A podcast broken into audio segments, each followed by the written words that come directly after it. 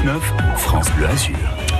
Et comme chaque matin, c'est l'heure de dérouler le tapis rouge sur France Bleu Azur à 8h49. Roberto Alagna, il est ce soir sur France 5 euh, pour un concert nommé Un soir de fête. Mais avant de le voir, on l'écoute sur France Bleu Azur puisqu'il est votre invité, Adrien Mangano. Oui, le ténor français le plus célèbre au monde est avec nous sur France Bleu Azur. Il sera dirigé ce soir par Yvan Cassard. Et à cette occasion, il nous parle de sa vie, sa famille, sa côte d'Azur et son enfance. Ah, c'est une ambiance euh, vraiment, vraiment typiquement sicilienne. Ça veut dire bon, des gens qui travaillent énormément toute la semaine et puis ensuite qui se retrouvent le dimanche et puis qui, qui se mettent à chanter. Euh, c'est vraiment le fil conducteur de ma famille depuis des générations et générations. C'est le chant, c'est la musique.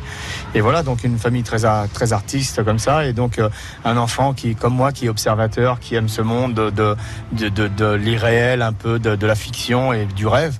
Et donc, euh, bah, je suis vraiment tombé dedans. Quoi. Je suis comme euh, euh dans, dans, une, dans, une, famille qui me fait rêver depuis toujours. Et c'est mon école, c'est mon école de la vie, c'est l'école de, de, qui va devenir ma profession. Et voilà. Quoi. Donc, euh, c'est une famille toujours riche en, en, en, sentiments, en émotions et tout ça. C'est le métier que vos parents auraient choisi pour vous Ah non, pas du tout. Non.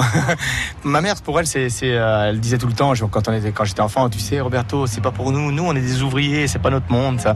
Et puis voilà. Mais bon, c'était, elle a bien vu que c'était plus fort que moi et que c'était vraiment mon destin et que c'était ce que j'aimais le plus au monde. Vous êtes l'homme de la Méditerranée. Un mot sur la, la côte d'Azur. Ah bah, le, le, sud, bah, je vais dire fran franchement, quand je suis venu, euh, donc j'avais fait mon premier spectacle en toute cette tournée magnifique en Angleterre et je suis rentré, c'était les fêtes de Noël et euh, le lendemain du jour de l'an, on m'a appelé en me disant, tu sais, à Monte Carlo, il y a un ténor qui a, qui a annulé, c'est pour faire la Traviata, tu veux y aller? Je dis bon d'accord et je suis parti, je suis arrivé à Nice et je suis parti de Nice à Monte Carlo à pied. Non. Oui. Ça fait de la route quand même. Ça fait de la route. Mais, mais j'avais besoin de. J'avais tellement d'énergie, j'étais tout jeune, hein, j'avais euh, j'avais 23 ans, 24 ans. Il fallait que je réfléchisse, que je me charge de courage pour aller affronter ce théâtre. Quand même, c'était avec des grands, des grands chanteurs. Piero Capucci, les Nelly Merichoy. La Traviata a un grand rôle à Monte Carlo. Pour moi, c'était c'était quelque chose d'incroyable. Donc, je suis arrivé ici à Nice et je me suis dit, j'y vais à pied. Et je suis parti à pied jusqu'à Monte Carlo. D'accord. Ça veut dire après le, le chant, après le cinéma, peut-être le marathon? Trop tard maintenant. Mais peut-être que ça m'aurait plu. Une carrière sportive.